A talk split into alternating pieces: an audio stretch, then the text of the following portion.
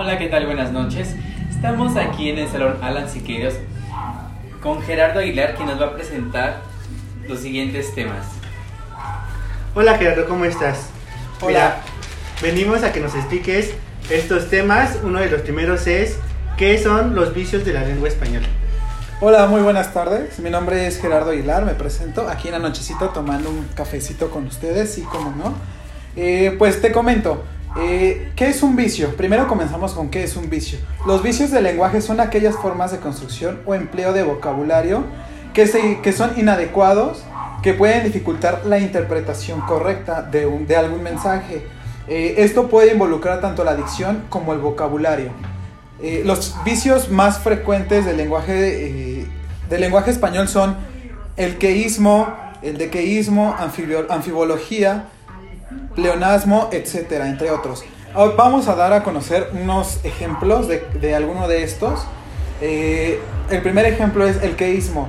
El queísmo es el uso incorrecto del que sin la preposición de. Esto, eh, algún ejemplo es, llegó la hora que me lo digas. Esta, la hora que me lo digas es incorrecto. Entonces, eh, la, llegó la hora de que me lo digas. Esto es la parte correcta. El dequeísmo. Continuamos con el dequeísmo. Es una incorrección frecuente y la utilización de verbos transi- transitivos de, de dicción. Por ejemplo, pues eh, pensar, imaginar, suponer, opinar y aconsejar. Eh, bueno, algunos ejemplos también pueden ser eh, pienso de que estás equivocado. Esta, esta de que estás equivocado es incorrecto. Eh, la forma correcta es pienso que se está equivocando. Aquí es donde podemos utilizar el opinar o el aconsejar. Seguimos con anfibología. Eh, la anfibología es el doble sentido de la palabra. Esto puede dar más de una interpretación. Ejemplo, medias para señoras de algodón. ¿Existen las señoras de algodón? O sea, yo creo que no existen. No, no existe. Entonces, o sea, esto es lo que esto es lo que lo que explica los vicios de la, de la, de la lengua española. Seguimos. Ah, ok, ok, ok. Ahora explícanos qué es participio. El participio es una forma no personal del verbo, es decir, no se conjuga en tiempos verbales. El participio adquiere, llega a adquirir la, fu- la función del adjetivo calificativo en una oración. Algún ejemplo, la casa tomada es enorme. Eh, también se utiliza para formar los tiempos compuestos. Ejemplo, habíamos llegado antes, de que, antes que nadie. Algunos, y algunos tipos de participios son los regulares y irregulares.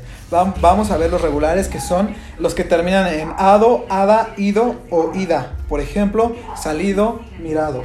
Los irregulares son, terminan en to, ta, cho, cha. Por ejemplo, visto, dicho. Ok, vamos a seguir con la conjunción, por favor.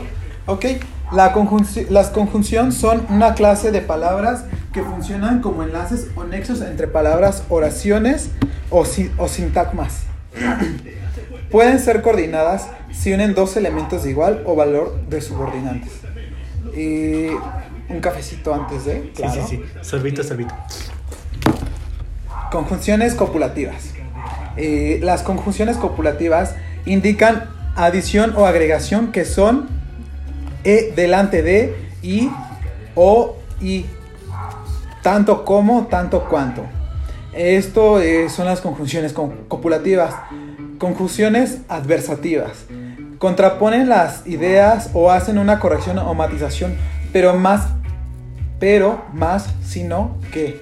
Ejemplo, Cristina está, pero más su marido se ha quedado en casa. Aquí se pueden utilizar dos palabras en este ejemplo. Puede ser el pero o puede ser el más. Como les comentaba en un momento, Cristina está, pero más su, pero su marido se ha quedado en casa. Y la otra es Cristina está, pero más su marido se ha quedado en casa. Ok, ya vamos por último, vamos con la puntuación, por favor. Ok, te comento, la, computa la, com- la puntuación, perdón, perdón, dije la, la computación, no, no, no. Ajá. La El estrés. puntuación, sí, sí, el estrés.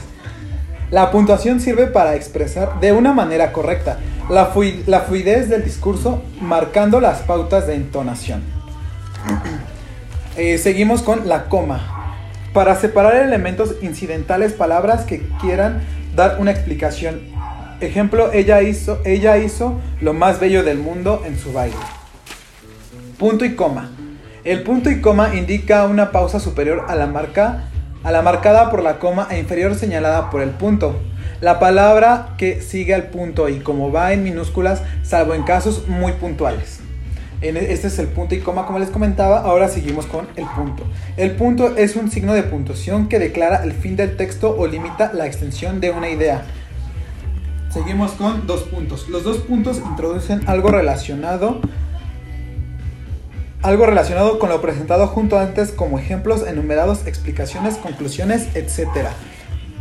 Esto es, esto por mi parte sería todo. Eh, eh, aquí tenemos los cuatro, los cuatro temas.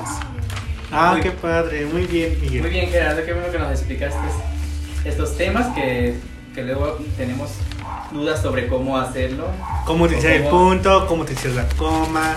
Exacto, y a lo mejor son casos. Sobre, lo- sobre los vicios de la lengua que resulta, a veces siempre tenemos eso, sobre todo nosotros. Que pensamos lengua, que decimos bien y está las mal. cosas correctas y estamos mal. Exacto, y no está de más, digo, pues eh, saberlo ya que pues nosotros lo utilizamos día a día, ¿vale? Pues muchísimas gracias por, por ese tiempo que, que, que me permitieron estar aquí.